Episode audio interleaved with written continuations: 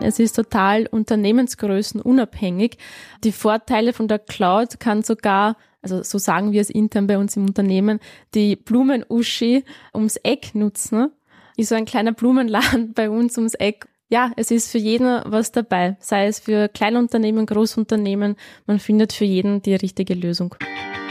Ein weiterer großer Vorteil, den man nicht außer Acht lassen darf, ist die Flexibilität. Gerade in Zeiten von äh, Mobile Working und Homeoffice ein wichtiges Thema, also der Zugriff auf, auf Cloud-basierte Anwendungen ist praktisch von jedem Gerät aus mit, mit Internetverbindung möglich. Mitarbeiter können von überall arbeiten und auch die Zusammenarbeit im Team funktioniert sehr gut, auch wenn man nicht an einem Standort sitzt.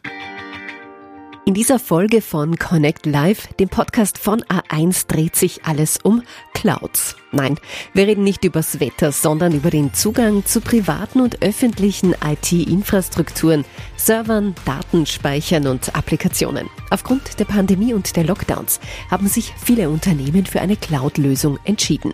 Die Cloud bringt Speicherplatz, spart Zeit und Geld. Wir blicken heute tiefer hinein in diese virtuellen Wolken, wollen lernen und verstehen, wie sie funktionieren und wie sie aufgebaut sind und warum eine Hybrid-IT für Stabilität und Sicherheit sorgt.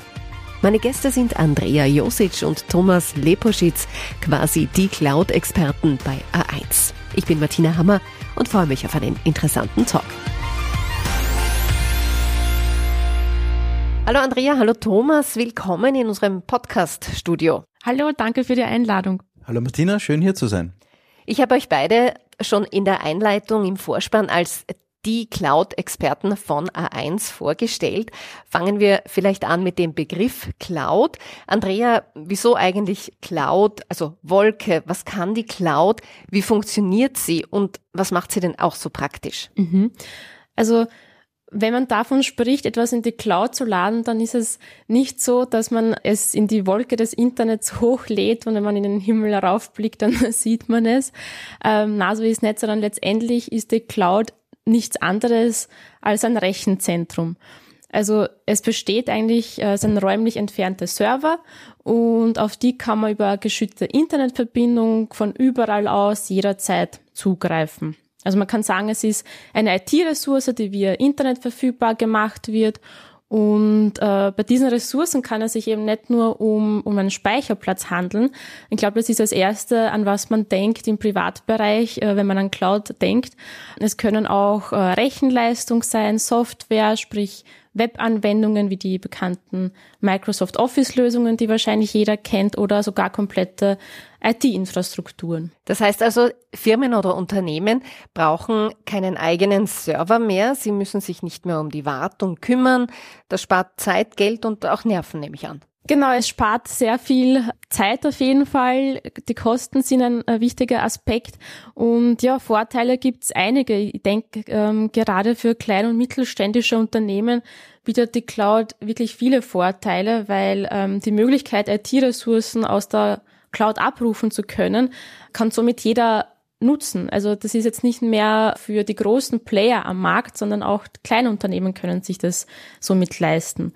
Und ein großer Vorteil ist auf jeden Fall auch die Skalierbarkeit, weil mit der Cloud kann man sich individuell nach dem Bedarf IT-Ressourcen holen. Sprich, benötigt man kurzfristig mehr Rechenleistung äh, oder Speicherplatz oder eine bestimmte Software, äh, lassen sich dafür notwendige Ressourcen ganz schnell aus der Cloud holen.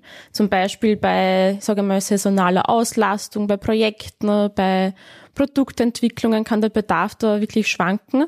Und ein weiterer Vorteil ist, dass die Abrechnung dabei nutzungsabhängig ist. Also man sagt dazu auch Pay-per-Use in der Fachsprache. Und die Kunden zahlen da wirklich nur für die Ressourcen, die dafür notwendig sind. Also was man braucht, bekommt man wirklich individuell. Genau, richtig. Und man zahlt es auch wirklich nutzungsabhängig. Sprich, diese Kosten sind dann einfach monatlich oder jährlich anfallend und auf jeden Fall niedriger, als wenn man zum Beispiel eine On-Premise-Lösung hätte.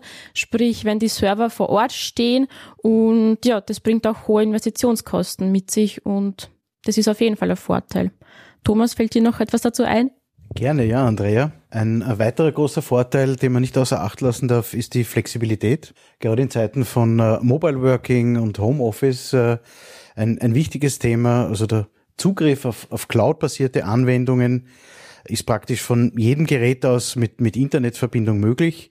Mitarbeiter können von überall arbeiten und auch die Zusammenarbeit im Team funktioniert sehr gut, auch wenn man nicht an einem Standort sitzt. Jetzt nutzen ja schon 70 Prozent der Firmen eine Cloud. Das zeigt uns die Hybrid-IT-Studie 2021. Wird die Cloud also zu einer Standardeinrichtung? Werden das noch mehr Nutzer werden?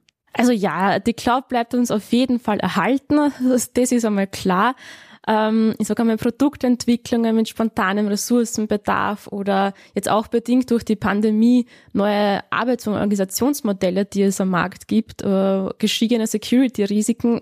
Das sind wirklich nur ein paar Aufzählungen von Herausforderungen, mit denen die IT-Abteilungen sich heutzutage ja, tagtäglich damit beschäftigen müssen.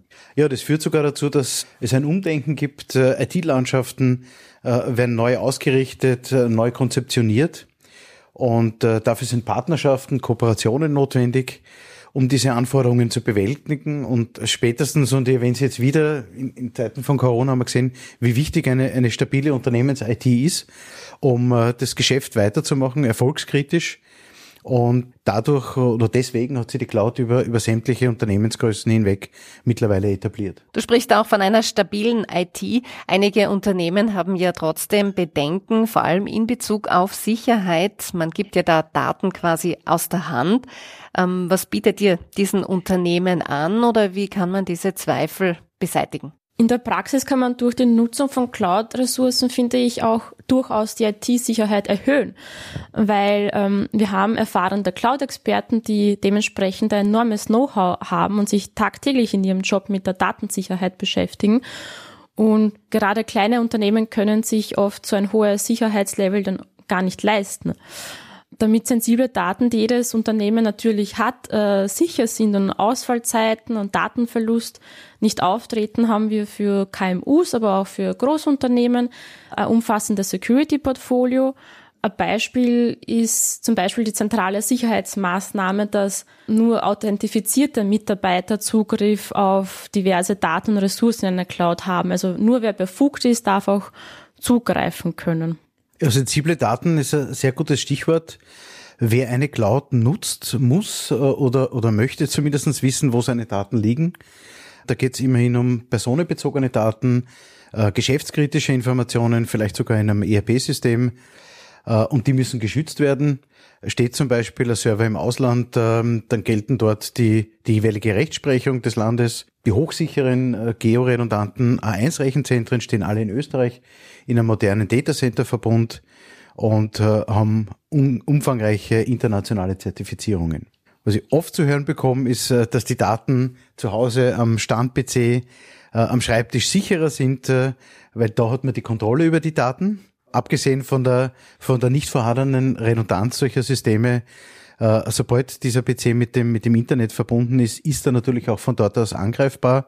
Auch wenn das Gerät nicht mit dem Internet verbunden ist, äh, so bleibt immer noch äh, eine große Sicherheitslücke der Faktor Mensch, die eigenen Mitarbeiter. Du hast erwähnt, die Daten liegen in Österreich. Wie genau kann man sich das denn vorstellen? Was versteht man darunter?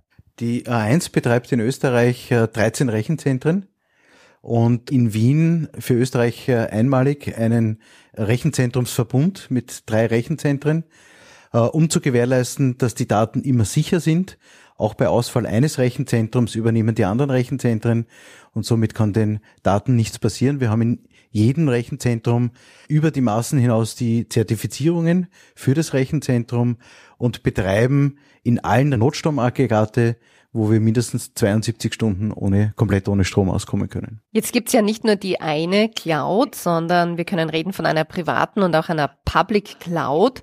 Was ist denn da der Unterschied? Ja, wenn ein Unternehmen eigene Server on-premise äh, oder bei einem Service Provider äh, für Cloud-Lösungen ihren Mitarbeitern zur Verfügung stellt, dann spricht man von einer privaten Cloud, Private Cloud. Äh, der Nutzer greift also praktisch auf die Firmenserver zu und die gespeicherten Daten sind dort nicht öffentlich und in einem privaten Netzwerk. Das ist auch für bestimmte Daten notwendig. Nach der Datenschutzgrundverordnung äh, dürfen diese Daten das Unternehmen, teilweise auch das Land, nicht verlassen. In einer Public Cloud schaut es ein bisschen anders aus. Das ist eine grundsätzlich öffentliche Cloud, die übers Internet zur Verfügung steht. Und dort wird das System vom, vom jeweiligen Provider überwacht, gewartet und an den Bedarf der Nutzer angepasst. Vorteil, wie bereits erwähnt, im eigenen Unternehmen entstehen keine Kosten für die Einrichtung, für die äh, laufenden Anpassungen, für die Unterhaltung von diesen eigenen Firmen, Servern und der Architektur. Was ist zum Beispiel so eine Public Cloud? Kannst du uns da ein Beispiel nennen? Ich glaube, das, das beste Beispiel, das wir alle kennen, äh, sind klassische Cloud-Anwendungen, SaaS-Lösungen wie Microsoft 365, Microsoft Teams oder auch CRM-Systeme sind sehr häufig der erste Schritt in die Transformation eines Unternehmens in die Cloud. Alles klar. Jetzt gibt's ja ein bisschen was von beiden. Die Rede ist dann von einer sogenannten hybriden Cloud. Bekomme ich damit das Beste aus zwei Welten? Was ist das Ziel einer solchen hybriden Cloud? Genau, also die Kombination aus diesen beiden Lösungen ist dann die Hybrid Cloud. Das heißt, ein Teil der IT wird im Rechenzentrum eines Dienstleisters, wie zum Beispiel der A1 oder bei großen Unternehmen in einem eigenen Datacenter bereitgestellt und andere Teile sind dann einfach cloudbasierte Services. Ähm, sprich, sensible Daten werden im, im Unternehmen gespeichert und andere Arbeitsdateien sind gesichert öffentlich zugänglich. Also die Vorteile einer derartigen Struktur liegen auf der Hand. Auf der einen Seite die Sicherheit, Stabilität in zum Beispiel einem A1-Rechenzentrum und auf der anderen Seite Flexibilität und Innovation aus der Cloud. Auf der anderen Seite speziell, wenn es um Software as a Service äh, geht. Und eine hybride Herangehensweise ermöglicht eben einem Unternehmen quasi das, das Beste aus beiden Welten zu, zu kombinieren und für den eigenen Erfolg zu nutzen. Jetzt haben wir eingangs schon kurz erwähnt, ähm, es gibt für jeden die individuell zurechtgeschnittene Cloud, angepasste Cloud. Was bietet Ihr Unternehmen oder wie helft Ihr Unternehmen, die den Schritt zu einer Cloud-Lösung noch nicht gewagt haben, aber ernsthaft darüber nachdenken? Welche Entscheidungshilfen habt ihr da im Gepäck? Das stimmt für jedes Unternehmen, die passende Lösung zu finden. Das ist äh, sehr individuell. Also es gibt natürlich Standardlösungen, die passen für jedes Unternehmen. Das ist einmal ein guter Start, aber ich denke, der Großteil ist tatsächlich sehr individuell. Wir haben bei uns im Unternehmen äh, Cloud-Spezialisten und, und Cloud-Lösungen zählen mittlerweile zu unseren Kernkompetenzen.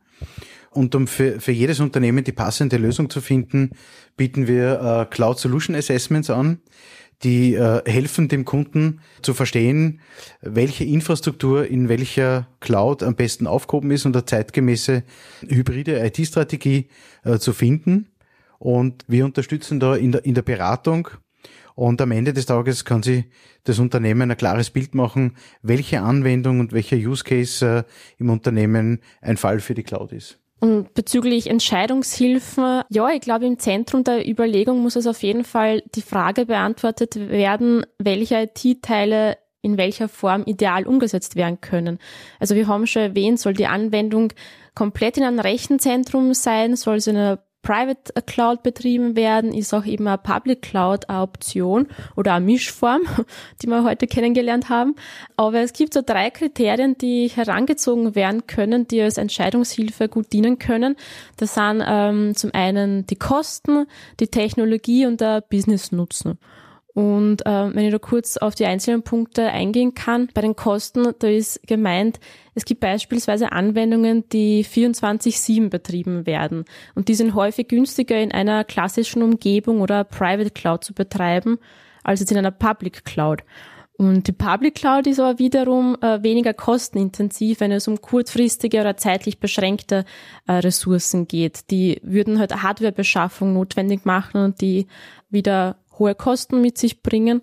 Aber auch Lizenzkosten sollten bei der Entscheidung auf jeden Fall berücksichtigt werden.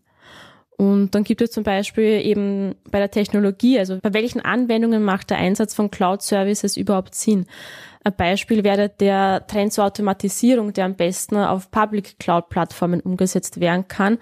Aber da ist auch zentral immer die Frage zu stellen, hat das eigene IT-Team auch ausreichend Fachkräfte oder Cloud-Know-how zur Verfügung? Also gibt es ein Team, das wirklich ähm, das Know-how dafür hat, um Services in der Public Cloud zu betreiben? Und wenn diese Antwort negativ ausfällt, so sind Managed Cloud Services auf jeden Fall die bessere Wahl. Und beim Business-Nutzen wenn man Produktideen hat, die rasch ihre Markttauglichkeit unter Beweis stellen äh, sollen, hat das auch sehr viele Vorteile, weil sogar im, im Falle eines Scheiterns kann auch passieren, erspart man sich da einige Investitionskosten. Und durch diese kurze Time to Market lässt sich am besten in der Public Cloud realisieren, äh, wie zum Beispiel Cloud-Plattformen zu nutzen wie Microsoft Azure, die bieten viele Bausteine an, um digitale Produkte einfach schneller entwickeln und auf den Markt bringen zu lassen. Du hast vorhin gesagt, es braucht ein Team, das sich gut auskennt mit der IT, äh, mit den Cloud-Lösungen. Jetzt gibt es da vielleicht auch Befürchtungen, dass durch solche Lösungen noch mehr Arbeit auf die eigenen Mitarbeiter zukommt. Ist das tatsächlich so oder mischt da eher ein bisschen so die Sorge und die Angst vor einer Veränderung mit? Ich glaube, es ist ehrlich gesagt eine Mischung aus beidem.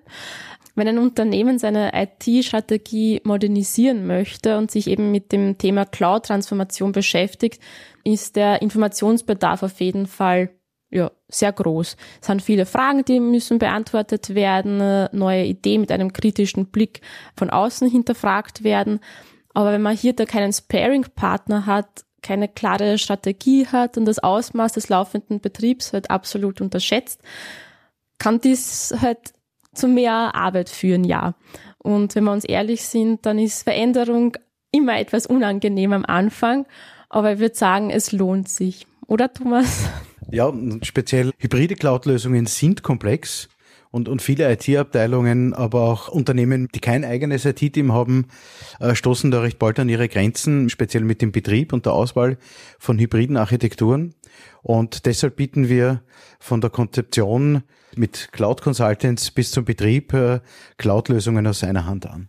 Aus welchen Bereichen kommen denn eure Kunden? Wer interessiert sich denn für IT-Lösungen, für Cloud-Lösungen oder welche Branchen brauchen auch solche Cloud-Lösungen? Das ist einfach beantwortet.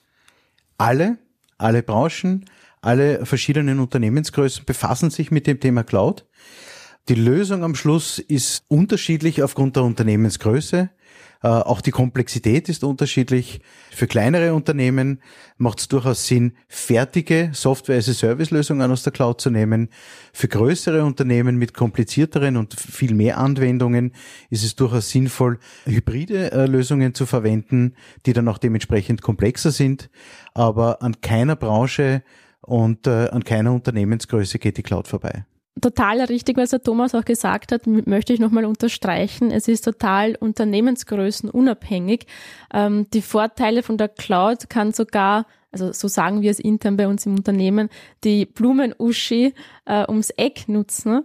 Ist so ein kleiner Blumenladen bei uns ums Eck und, und ja, es ist für jeden was dabei, sei es für Kleinunternehmen, Großunternehmen, man findet für jeden die richtige Lösung. Habt ihr jetzt für uns vielleicht abschließend ein paar Use Cases, sagt man, für wen sich diese äh, Hybrid IT-Reise unbedingt lohnt, wohin sie gehen kann? Gerne, ja. Am Ende des Tages bestimmt immer die Applikation, wo der beste Ort für den Betrieb dieser Applikation ist. Handelt es sich zum Beispiel um eine Cloud-Native-Applikation, also eine modernere Art und Weise der Programmierung oder eine Software-as-a-Service-Lösung, welche global verfügbar sein muss, dann ist definitiv die Public Cloud eines Hyperscalers, äh, wie zum Beispiel Microsoft Azure, die beste Wahl.